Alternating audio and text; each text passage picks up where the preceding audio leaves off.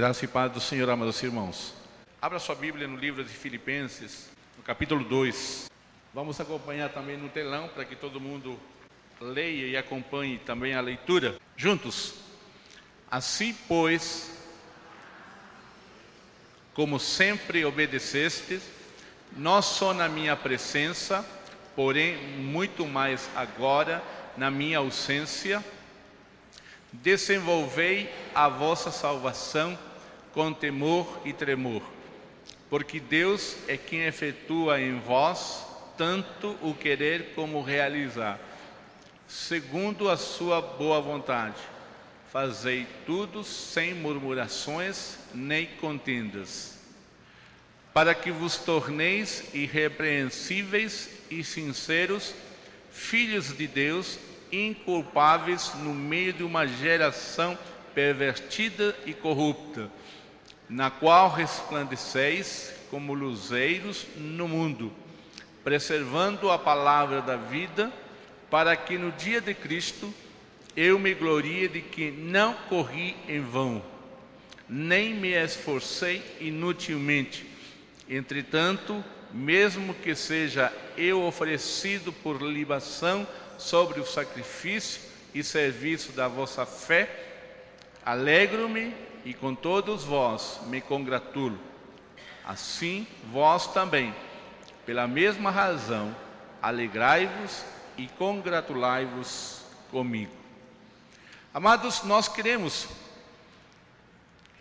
neste instante, meditar algum, alguns minutos nestes versículos 12 ao 18, versículos que foram lidos pelo irmão, e quem não leu, ouviu. Paulo está escrevendo para uma igreja muito generosa, muito amiga, carinhosa com o apóstolo. É uma epístola onde há um amor fraternal, uma comunhão estabelecida entre a igreja e o apóstolo Paulo. E Paulo, estando preso, então, ele recebe o apoio missionário, o apoio financeiro dos irmãos de Filipos. E Paulo, em agradecimento, então, escreve essa carta para falar várias coisas. E uma delas, que está no capítulo 2, é a respeito de Jesus Cristo, como modelo da humildade como modelo da pessoa que teve sucesso, como modelo de uma pessoa que alcançou, como diz o texto, um nome que acima de todo nome, por causa da sua humildade, por causa da sua obediência. E é sobre essa obediência que eu quero chamar a atenção dos irmãos, sobre essa obediência que o modelo é Jesus. E neste texto nós vamos encontrar então que a obediência é o caminho para o sucesso. Nós gostaríamos que todo mundo repetisse essa frase. A obediência é o caminho para o sucesso. Juntos.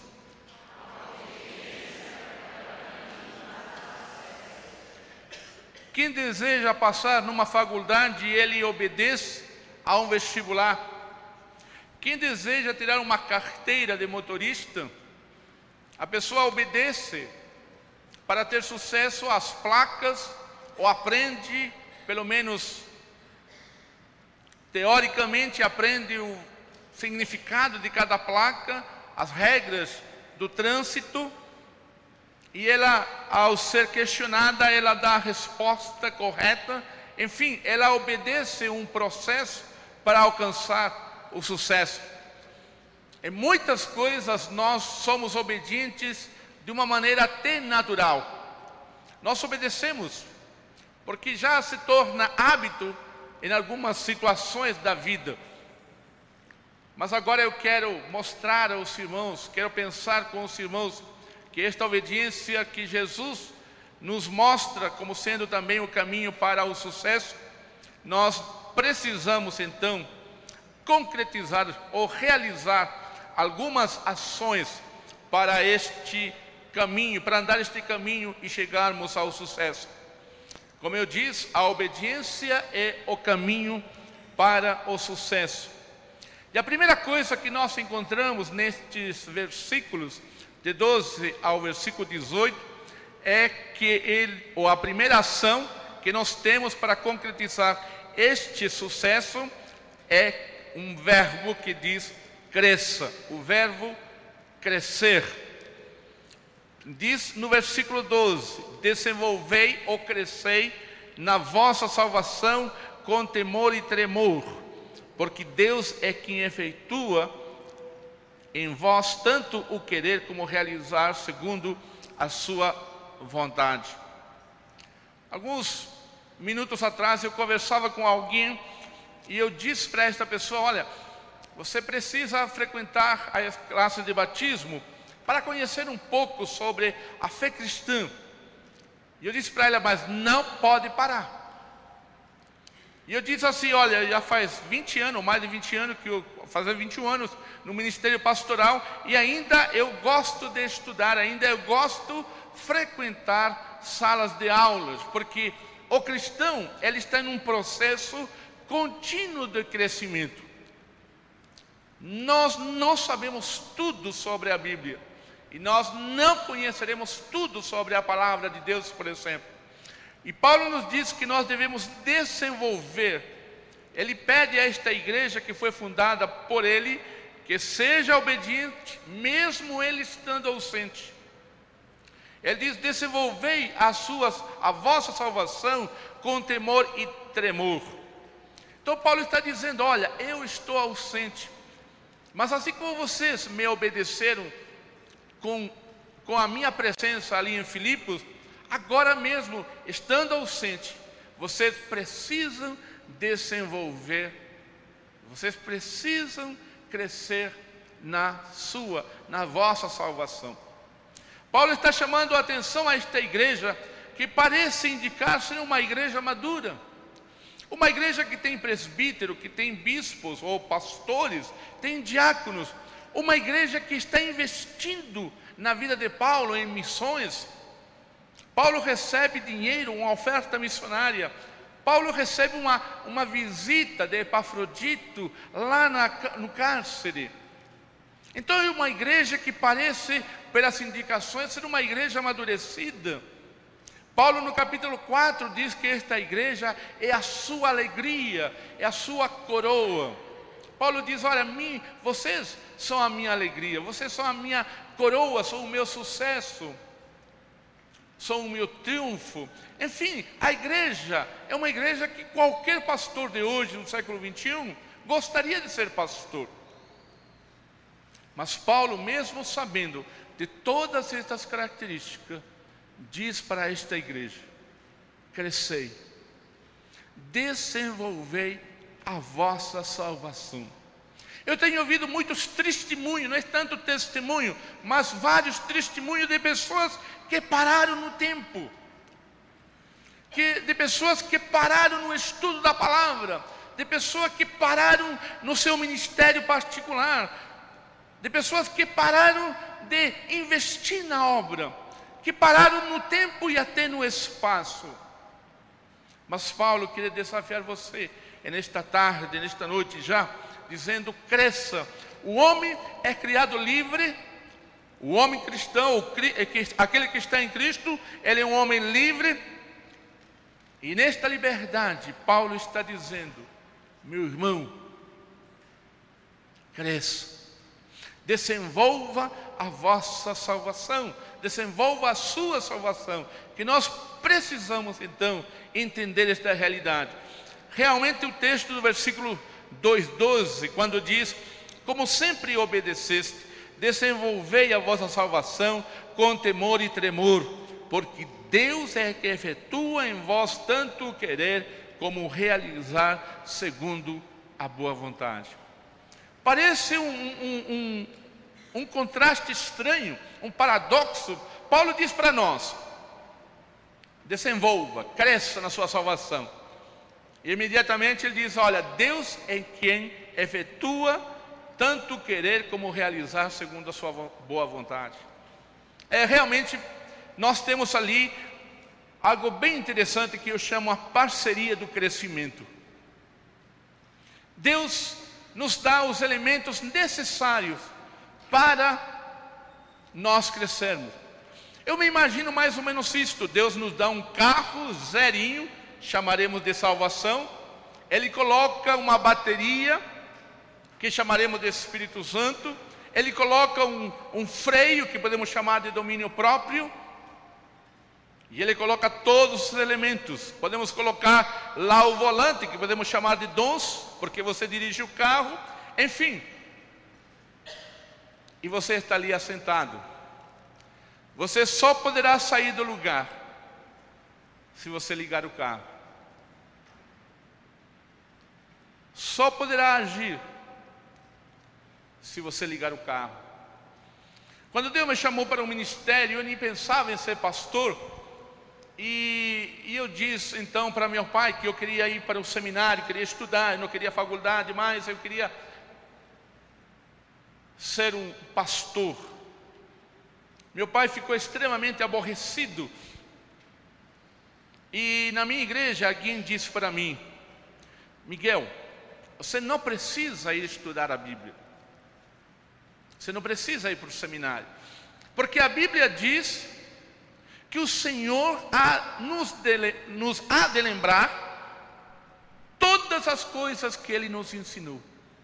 A Bíblia diz que o Espírito Santo vai nos lembrar. E quando eu ouvi essa palavra, eu falei: puxa, verdade, tem razão. É Deus que vai me dar, Deus que vai me lembrar. Mas depois, por algum tempo, eu fiquei com isso na minha cabeça. Muito tempo depois, eu fui pensar novamente nessa palavra. E aí veio aquela ideia na minha cabeça: como Deus vai me lembrar de alguma coisa se eu não a conheço? Você lembra do meu pai? Alguém lembra do meu pai aqui nesse lado? De lá eu sei que lembra, que também a família é lá, né? Alguém lembra do meu pai? Você não o conhece. Você não vai se lembrar. Exatamente a mesma coisa acontece com os cristãos de hoje. Ah, por que está acontecendo isso? Ah, por que está acontecendo aquilo? Ah, porque a revista Época colocou lá o bispo e episcopisa, ou popularmente bispa, caloteiros da fé. Ah, mas por que isso? Ah, por que aquilo? E muitas vezes eu vejo gente já com muitos anos de igreja, dando palpites extremamente contrários à fé cristã. Muitas vezes nós confundimos nossos gostos com o gosto de Deus. Eu me lembro de um rapaz na igreja de onde eu vim, interior de São Paulo, ele gostava de um rock. E eu disse para ele, Osiel, eu não gosto de rock. Eu não gosto de rock. Você gosta? Ah, pastor, eu gosto. Eu falei: olha, o dia que você precisar do templo para atrair pessoas e você investir na evangelização com rock, né, com a música rock mais pesado, conte comigo, eu libero. Mas eu disse para ele: eu não gosto. Interessante, que se tivesse feito o contrário, ele poderia colocar N razões de por que abandonar o seu rebanho. Mas Paulo, neste texto, nos diz que nós devemos crescer. Muitas pessoas, muitos de nós, talvez, ficamos ainda agarrados a ensinos. E pensamos que a Bíblia parou no tempo e que hoje ainda, ou melhor, que hoje não é aplicável. Que hoje não é aplicáveis alguns, ou algumas questões que a Bíblia trata. Certa vez eu estava falando alguma coisa numa pregação e falei duas palavras: homossexualismo e sexualidade. Alguém me chamou e me puxou a orelha. Irmãos, nós precisamos crescer. E nesta parceria divina, Deus energiza. A palavra ali que diz que Deus nós precisamos desenvolver, porque Deus é aquele que efetua. O significado é mais ou menos assim: Quando Paulo escreve na língua grega, ele usa alguns tipos de verbos que no português não, não é fácil de traduzir. Então, Deus está olhando para o futuro, então Ele sabe, Ele efetua o propósito, ou melhor, energiza o nosso coração. A bateria que está colocada no carro, ela é ativada para alcançar o propósito que Deus já predeterminou lá na frente. Porque agora, com o Espírito Santo de Deus, você é livre. Quando Deus criou o homem, ele pecou. A sua natureza se tornou pecaminosa. E a partir desse momento ele perdeu a liberdade. A sua, ou melhor, a imagem e semelhança de Deus colocada no coração, na vida do homem, ela foi distorcida. Ele não a perdeu, mas ele ficou com a imagem e semelhança de Deus distorcida. Desta maneira, todas as escolhas do homem que faz antes de Cristo são escolhas para o mal. Do ponto de vista de Deus, Deus olha as boas obras da pessoa sem Jesus, de um espírita, de alguém que faz uma boa obra antes de Jesus. A visão bíblica diz isso aí, que tudo isso é como trapos de imundícia. Porque ele está fazendo isso para ganhar alguma coisa. Mas quando Jesus entra na nossa vida, ele restaura essa imagem e semelhança de Deus, e nós nos tornamos livres, voltando ao paraíso antes do pecado. E a partir do encontro com Jesus, nós somos livres em Cristo. Agora Deus coloca o seu Espírito para energizar a nossa vida e para você agir livremente. Hoje você pode escolher tanto para a liberdade, tanto para a prisão. Hoje você pode escolher para a vida, como também pode escolher para a morte. Antes de Jesus, a escolha do homem sempre foi para a morte. Meu querido, a palavra de Deus em Paulo nos diz: cresça, desenvolva a sua salvação, desenvolva a sua salvação em todas as áreas, como nós vamos ver agora no próximo slide. João capítulo 10, versículo 10 diz que o ladrão só veio matar, roubar e destruir. E Jesus diz: Mas eu vim para dar vida em abundância. E muitas vezes nós pensamos que essa vida em abundância é somente a vida depois da morte, quando nós vamos morrer e nos encontrarmos com Deus. Mas a própria Bíblia, em João capítulo 17, no primeiro versículo, Jesus diz: E a vida eterna é esta: que te conheçam a ti ó Deus, e que conheça o único Senhor, o teu Filho. Essa é a vida eterna. Isto é, quando você conseguiu o encontro, ou melhor, quando você se encontrou com Jesus, a vida eterna já começou. A vida na abundância, ela começou. Agora eu preciso então permitir que o Espírito Santo de Deus energize a minha vida. Eu preciso então deixar que o Espírito Santo de Deus trate o mundo espiritual. Hoje nós falamos muito sobre batalha espiritual, mas também nós esquecemos que existe o lado racional. A própria Bíblia, em 1 de Pedro, capítulo 3, versículo 15, ela nos diz que nós devemos estar preparados para darmos a razão da nossa fé. Porque você é um cristão. Porque você vem todos os domingos à igreja, aqui ou qualquer outra igreja? Porque você lê a Bíblia? Você tem certeza que a Bíblia é a palavra de Deus? São perguntas que o mundo faz. E você conseguiria responder? A primeira pergunta que eu faço aos meus alunos, ou fazia aos meus alunos do Novo Testamento, quando nós começávamos as matérias, eu perguntava: quem escreveu o livro de Mateus? Todo mundo dizia Mateus. Mas quem que disse isso? Não, mas está na Bíblia. Só que lá, esse Evangelho segundo São Mateus, isso nunca veio na Bíblia. A editora quis colocar ali, simplesmente para dizer que Mateus escreveu. Mas será que há outras razões para você saber por que Mateus escreveu Mateus? Como você prova que Jesus ressuscitou?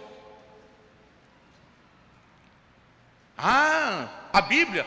Mas espera aí, a Bíblia foi escrita pela igreja. Há outra prova. Se a Bíblia não existisse, você teria condições de provar a ressurreição de Jesus? Se você não tem, precisa voltar para a escola bíblica dominical.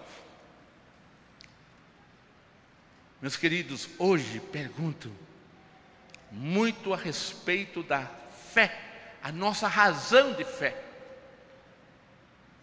Hoje, quando o mundo, por exemplo, ontem e hoje, né, você fala muito lá, está muito ligado o Brasil, Santa Catarina, com o Vaticano, sobre a canonização de uma freira que veio ao Brasil. Que resposta nós teremos para ele se alguém nos perguntasse? Cresça. Paulo nos diria isso: cresça. Meu querido, minha querida, nós precisamos crescer então no mundo espiritual, na nossa mente, no nosso conhecimento, no mundo emocional, no nosso corpo, enfim. O nosso corpo é uma uma, uma carcaça para muitos, que mantém uma, uma alma dentro do, do corpo. Mas não é somente uma carcaça, há muito mais do que uma carcaça. Quando nós colocamos exclusivamente o mundo material, nós esquecemos que o nosso corpo também foi feito por Deus. O mundo emocional também vem ser tratado pela palavra de Deus. Enfim, nós temos a palavra de Deus exatamente para o nosso crescimento. Como diz, você não está sozinho, cresça, porque você está com uma parceria com Deus para este crescimento. Nós temos na palavra de Deus como vivermos em família. Nós temos na palavra de Deus como desenvolver a nossa vida sexual. Nós temos na palavra de Deus como tratar os nossos filhos. Nós temos na palavra de Deus como tratar a sogra. Por incrível que pareça, né? Alguém já sabe o capítulo que trata sobre a vida da sogra? Quem sabe, levanta a mão. Qual é? Ninguém sabe. Não acredito. Precisa vir na escola bíblica dominical, irmão. Precisa voltar ao velho amor, ao primeiro amor. Então nós pensamos muitas vezes, meus queridos, que os 10 anos, os 20, os 15, os 5 anos que passamos numa escola bíblica é suficiente. Não. Espero morrer entre os bancos de uma faculdade, de um seminário, de um curso, enfim. Desenvolvei a vossa salvação. A obediência é o caminho para o sucesso. Primeira coisa, cresça. Segunda coisa, no versículo 14, então, ele começa falando: Fazei tudo sem murmurações, nem contendas. Segunda coisa, primeiro, cresça. Segunda, faça. Se Deus nos deu o seu Espírito, Ele é o nosso ajudador, consolador. Ele é o nosso suporte que ajuda a fazer aquilo que vai nos auxiliar no nosso crescimento. Mas devemos lembrar de que Deus, na parceria que nós temos com Ele, nos lembra que nós também devemos fazer algumas coisas. A primeira coisa que ele diz que nós devemos fazer todas as coisas sem murmuração nem, nem contendas. Paulo está dizendo é assim que vamos trabalhar para o crescimento, sem murmuração, sem queixa. E interessante que ele fala que nós vamos resplandecer no meio de uma geração pervertida e corrupta. Esse termo pervertido e corrupto é tirado lá do Antigo Testamento,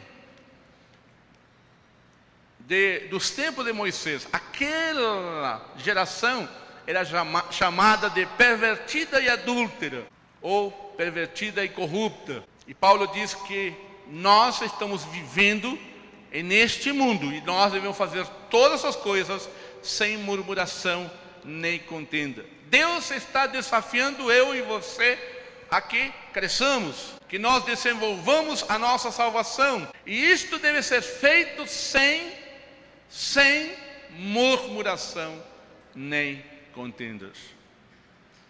Não murmurar e não contender fazem parte do crescimento, para que assim nós possamos resplandecer como luzeiros no mundo. Nós devemos então fazer todas as coisas sem murmuração nem contenda. Nós devemos também preservar a palavra da vida. Paulo diz: preservando a palavra da vida. Preservar não é simplesmente guardar em algum lugar, não é simplesmente preservar de cuidar, de nós nos desviarmos da doutrina. Não é simplesmente conservar em alguma redoma para que não se corrompa. Preservar, preserve a palavra da vida termos a palavra de Deus como base para nossas decisões. Termos a palavra de Deus como base para a nossa agenda. Você já percebeu que nossa agenda, por exemplo, dificilmente nós a fazemos pensando na palavra de Deus? Por exemplo, imagine que você se comprometeu uma entrevista, ou melhor, um discipulado com um irmão da sua igreja, com alguém, você vai ensinar a Bíblia um dia tal, horário tal, alguém liga para você, o melhor parente, diz para você: Olha, eu vou casar no sábado e eu preciso que você esteja lá. Ah, mas eu tenho discipulado. Ah, não, não tem problema. Eu tiro o discipulado e coloco o casamento. Mas quem chegou primeiro? Quem marcou primeiro? O que você colocou na agenda primeiro? O casamento ou o discipulado? Então, muitas vezes nós, nós não temos como base Preservar a palavra da vida significa ter como base a palavra da vida para as nossas decisões. Paulo usa uma, um jogo de palavras que é chamado assim, dativo ético, isto é, origem ética, que significa a nossa base, o nosso suporte para as nossas decisões. Isto é, a palavra de Deus tem suporte, tem informações para nós preservarmos a palavra através de nossos atos. Se Deus me diz tal, coisa na palavra, eu vou acreditar na palavra de Deus e vou fazer ou deixar de fazer. Preservar a palavra da vida. É interessante que quando você vai ao médico, o médico passa as orientações e você as segue. Então eu obedeço o médico. Se eu vou no banco, ou o irmão vai lá no banco, o seu gerente, você tem um, um, um dinheiro que ganhou de presente ou alguma coisa você obteve, aí você vai no gerente e ele diz: Olha, a melhor aplicação é essa, e você faz. Por quê? Porque você quer preservar, no caso do médico, a saúde. No caso do gerente do banco, você precisa preservar o seu dinheiro, o seu capital, e isso é certíssimo. Paulo diz a mesma coisa. Preserve a palavra da vida fazendo. Preserve a palavra da vida fazendo. A obediência é o caminho para o sucesso. Primeira coisa, cresça. Segunda coisa, faça. Terceira coisa, alegre-se. Aqui está aquilo que eu posso chamar da incoerência da graça. Veja bem, Paulo, ele está morrendo quase. Ele já está velho. Ele está preso. E ele está dizendo: Olha, eu vou ser sacrificado. Eu vou ser oferecido como libação, como oferta sobre, ou como libação sobre vossa oferta. Eu estou morrendo. E ele diz assim: Mas fiquem alegres Alegrem-se comigo, alegremos-nos juntos. Esse é o momento mais difícil em que Paulo pede para a igreja, então, junto com ele, se alegrar pela morte. Diante da morte, o Evangelho, ele nos dá uma visão diferente do além. Hoje muito se fala de nova era, do mundo que vem lá do Oriente com um tipo de budismo um tipo de hinduísmo já bem dividido em vários grupos, mas todos eles falam a respeito de um karma, de uma reencarnação, que para você ser feliz nessa futura reencarnação, você precisa quebrar o ciclo dessa reencarnação. Paulo diz: não precisa nada disso. Comece agora.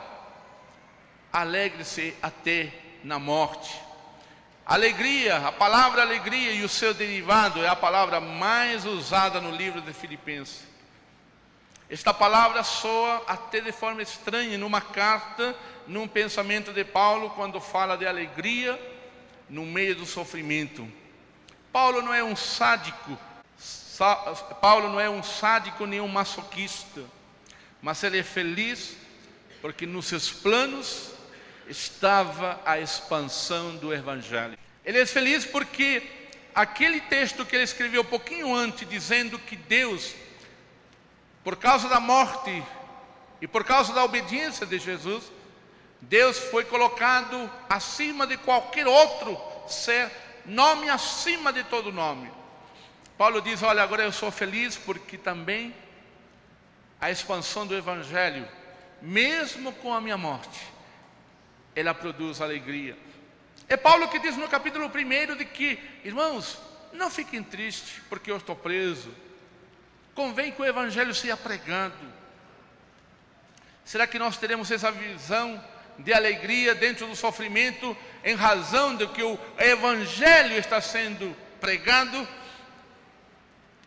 Hoje nós vemos muito muito chamado para termos coisa que o, o Evangelho vai dar tudo Todos os desejos materiais serão concretizados se as pessoas se decidirem ao lado de Jesus.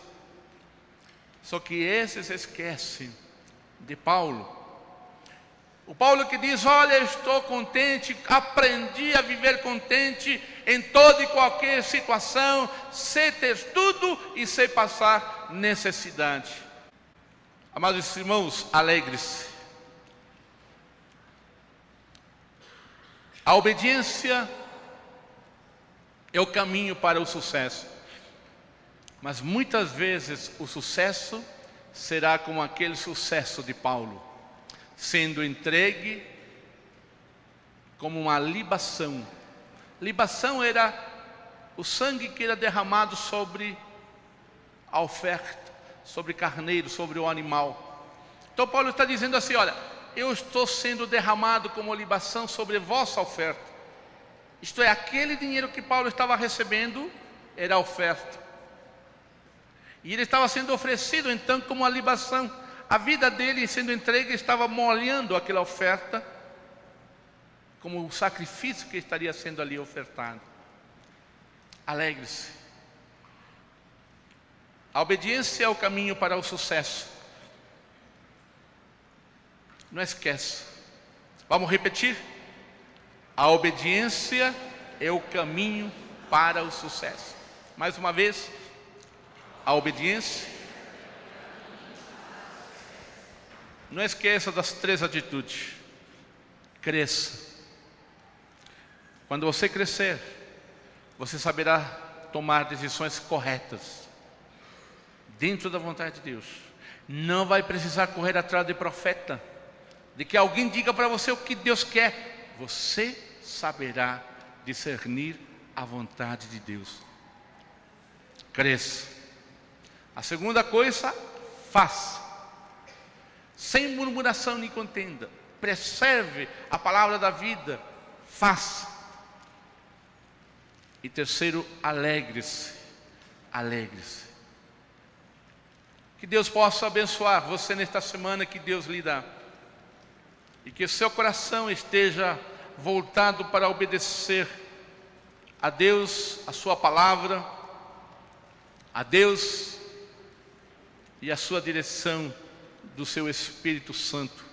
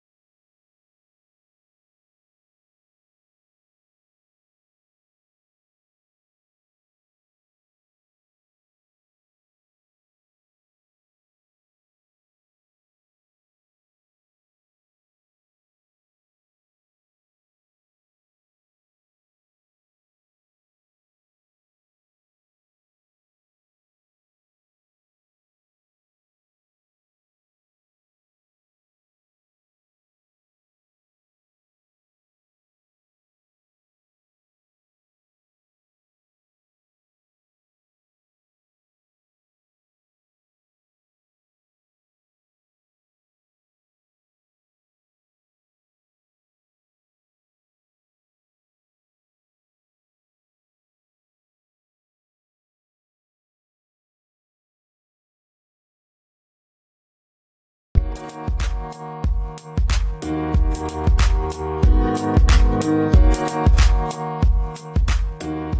back.